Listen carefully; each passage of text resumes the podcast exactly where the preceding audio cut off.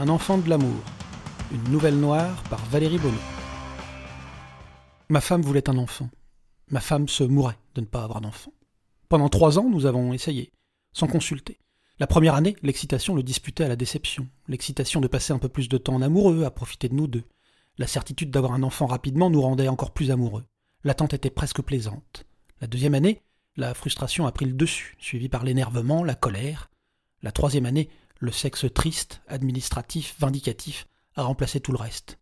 Quand nous avons finalement consulté, au bout de trois longues années d'espoir déçus, de tentatives inutiles, notre couple existait toujours, semblait pouvoir surmonter d'autres désillusions. Le bilan tomba comme un coup près. Stérilité totale, irrémédiable, irréparable. Pas la photo portable près des testicules, à la pollution, à la varicelle tardive ou à n'importe quelle autre cause. Rien à me reprocher dans ma conduite, j'étais né stérile. Ma femme fut grande dans la défaite. Jamais elle ne m'accusa de quoi que ce soit, ne me reprocha mon état. J'étais le coupable, le responsable, mais elle parlait de fatalité. Elle disait en souriant dans ses larmes C'est la vie. Nous avons pleuré pendant des jours et des jours avant de décider de nous lancer dans l'aventure de l'adoption. Je dis aventure car il y a des surprises, des rebondissements, des ennemis, des amis et bien sûr un trésor. Un trésor inestimable à la clé. Et il faut que ce soit un trésor pour endurer tout ce que l'administration française fait subir à ceux qui, comme nous, ont le tort de continuer à s'aimer dans la maladie, ont l'affront de vouloir un enfant, quand même. Les services sociaux dédiés à l'adoption hébergent les êtres humains les plus inhumains, les moins à même de donner la vie ou de la faire fleurir, tant leurs cœurs sont secs, leurs sentiments atrophiés. Ces femmes, car ce sont souvent des femmes, mais les hommes que nous avons croisés semblent faits du même bois, du même marbre froid, devrais-je dire, sentent la haine, le mépris, la médiocrité et la petitesse. Quelle abnégation il nous a fallu. Je le prenais bien, car je me sentais responsable, coupable, je ne ressentais pas leur acharnement comme une humiliation, mais, en bon disciple de la tradition judéo-chrétienne, comme une punition, une punition juste et méritée. J'avais failli, mon corps était impur, je devais me racheter via une épreuve, certes ridicule, inhumaine, mais nécessaire. Ma femme, au contraire, haït cette période, cet affront ajouté à la souffrance, cette humiliation bouillante versée sur les plaies à vif du désespoir. Et plus que tout, cette impuissance la rendait folle de douleur. Car que dire à ces femmes qui, d'un mot, d'un trait, d'une rayure de crayon, pouvaient assassiner notre rêve d'enfant à venir? Il nous fallait courber la tête, sourire à l'insulte. Impossible de gifler cette dame qui, nous regardant dans les yeux, nous demande si nous avons vraiment tout essayé, si ma femme n'accepterait pas une fécondation in vitro, ou de coucher avec un ami. Quelle grossièreté, quelle vulgarité et quelle indélicatesse. Si tel avait été le cas, il y a longtemps que nous aurions eu recours à cette méthode. Nous étions et sommes toujours catholiques pratiquants. L'avortement, la fécondation in vitro étaient trop éloignés de nous. Je sais que beaucoup de nos proches n'ont pas compris nos réticences. Nous avons perdu des amis à cause de cela. Des années et des années à discuter de ce sujet, à désespérer, à souffrir, quand certains voyaient la solution sous nos yeux. Allez, décoincez-vous, juste une soirée. Vous payez un escort boy de luxe, un beau, avec du charme et de la conversation, et vous n'avez plus de problème. Je l'avoue, j'ai blâmé mes amis pour oser proposer de telles horreurs, et j'ai blâmé la religion, Dieu, pour m'empêcher de considérer ces options. Ma femme a parfois envisagé la possibilité d'en discuter, elle tentait des petites approches, approches que j'ignorais.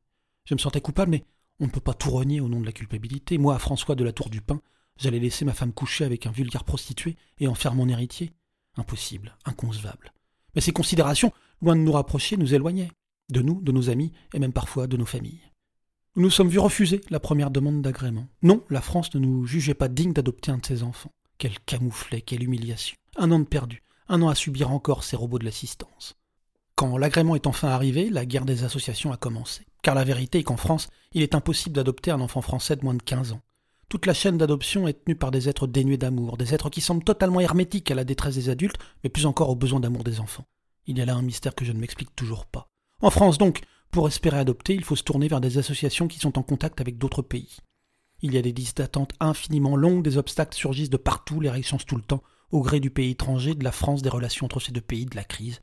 Les raisons qui peuvent faire échouer une adoption sont légion, le choix du pays est primordial et très engageant. Nous avions opté pour la Colombie, beaucoup d'enfants en bas âge et un système de vérification sur la santé très fiable. Bien sûr, nous avions des scrupules, et ma femme et moi avons passé de nombreuses heures à discuter avec le curé de notre paroisse. Faisions-nous le bien ou le mal? Dieu était-il avec nous ou contre nous? Nous avions tranché, mais sans certitude, avec toujours le doute en nous, le doute affreux, déchirant. Si les institutions de l'adoption française sont aux mains de sans cœur, les associations qui gravitent autour regorgent de femmes et d'hommes, mais ce sont surtout des femmes dont la bonté et le dévouement font honneur à l'humanité. Je ne m'explique toujours pas ce décalage. J'aimerais le comprendre, mais j'ai accepté il y a longtemps que je devais laisser une part à Dieu. Suivirent des mois, des années de négociations. Nous recevions des dossiers avec des photos. Quelle souffrance de voir ce petit être, de penser que peut-être il ou elle sera notre enfant, ou peut-être pas, qu'il ne faut pas se projeter, car qui sait, la procédure peut achoper pour de multiples raisons. Des mois et des années, sans rien, sans rien d'autre que l'espoir qui s'amenuise, s'épuise, l'aigreur qui se répand. Ma femme supportait de moins en moins bien la situation. Le renouvellement de l'agrément lui était devenu une torture, l'espoir lui semblait un mensonge, l'avenir un tunnel sans fin. La religion, même la religion, lui pesait. Elle n'y trouvait plus le salut, n'y voyait que la contrainte, le carcan. Je pense qu'elle m'aurait, in fine, quitté pour un autre homme ou aurait proposé cette fameuse fécondation in vitro, mais son corps l'avait trahi également. Elle avait dû se faire opérer et retirer l'utérus. Nous étions deux corps sans vie désormais. Pour le pire et le meilleur, je restais sa seule option pour avoir un enfant. Et puis un jour, je rentrais du travail et elle courut vers moi. François, François, j'ai trouvé une solution. Nous allons l'avoir, notre enfant. Elle pleurait, elle reniflait. Je ne comprenais pas, je ne comprenais absolument pas comment elle pouvait avoir réglé notre problème. Ses explications étaient confuses, mais à force de patience, de questions, je compris qu'une nouvelle association allait s'ouvrir, avec un lien direct avec la Syrie. Nous adopterions un petit Syrien ou une petite Syrienne. Il nous suffisait de dire oui. J'étais aux anges heureux. Je passais la journée du lendemain à discuter avec notre curé. Comment était-ce possible qu'un si grand malheur puisse créer un si grand bonheur? Était-ce juste de se réjouir malgré tout? Notre curé n'avait pas de réponse, comme souvent, mais après tant d'années à espérer et attendre, ma décision était prise. Nous aurions cet enfant. Nous nous sommes occupés des papiers, avons recommencé toutes les démarches, tout se passait correctement, sans accroc. Les gens de l'association étaient des Syriens réfugiés politiques qui avaient encore beaucoup de connaissances, de contacts au pays. Rapidement, nous avons reçu un dossier validé, un petit bébé de neuf mois, le plus adorable des bébés de neuf mois nous attendait. Une petite fille.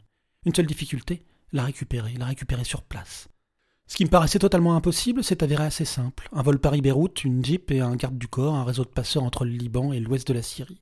Aller-retour, sans danger, enfin, pour cette région. N'ai rien vu de Beyrouth, ou presque. J'ai posé mes valises à l'hôtel et retrouvé mon contact. Jalal, un homme d'âge moyen, de corpulence moyenne. Un homme ni trop grand ni trop petit, sûrement idéal pour se fondre dans la masse. Nous sommes montés dans son 4x4 et avons commencé à rouler, quelques heures. Il n'y a que 70 km entre Beyrouth et la frontière syrienne, si l'on peut parler de frontière. Nous avons bifurqué, abandonné la route principale pour rejoindre le nord, région un peu plus sûre selon Jalal qui parlait très bien français. Enfin, nous nous retrouvâmes en Syrie, à quelques kilomètres de la frontière. Devant une maison délabrée mais pas détruite, Jalal s'est arrêté et descendu, m'a demandé de le suivre. À l'intérieur de la maison, une dizaine d'hommes, armés, inquiétants. J'ai voulu dire bonjour, mais personne ne s'intéressait à moi. Un des hommes s'est dirigé vers Jalal, ils ont parlé en arabe, puis l'homme a fait un signe. Quelques secondes plus tard, un sbire a amené un bébé. Un bébé magnifique, enfin. Après toutes ces années, toutes ces souffrances, toutes ces humiliations, la récompense. Dieu ne nous avait pas abandonnés. Nous allons pouvoir nous aimer encore, de nouveau, plus fort peut-être, grâce à ce bébé, ce magnifique bébé, cet enfant qui donnait un sens à tout. L'homme a remis le bébé dans les bras de guide. J'ai immédiatement demandé à Jalal de me le passer, mais l'homme armé s'est interposé, m'a bousculé. Je suis tombé, ils ont ri, fort.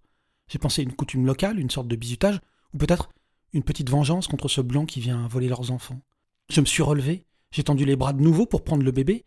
L'homme m'a alors frappé en plein visage. Je suis retombé, paniqué, j'ai prié, prié Dieu de toutes mes forces, prié Dieu de m'envoyer un signe, une explication. La brute armée m'a décoché un coup plus terrible encore. J'ai imploré Jalal. Que se passe-t-il? Je, ne comprends pas. Il m'a regardé avec un mépris infini, ou avec ta femme. Et il est parti avec le bébé, me laissant à la merci de ses hommes. C'était il y a trois mois. J'ai appris plus tard, bien plus tard, que cette nouvelle association ne faisait pas dans l'humanitaire. Il promettait des enfants contre des sommes très importantes, des sommes que nous n'avions pas. Mais un otage, un otage français, avec la politique en matière d'otage de la France, cela avait de la valeur. Ma femme me l'avait pourtant dit lorsque je refusais toute porte de sortie que Dieu n'aurait pas voulu. Je crois que je serais prête à n'importe quoi pour avoir un enfant. Si cette nouvelle vous a plu, vous pouvez en retrouver d'autres sur mon site valeriebono.com. À bientôt!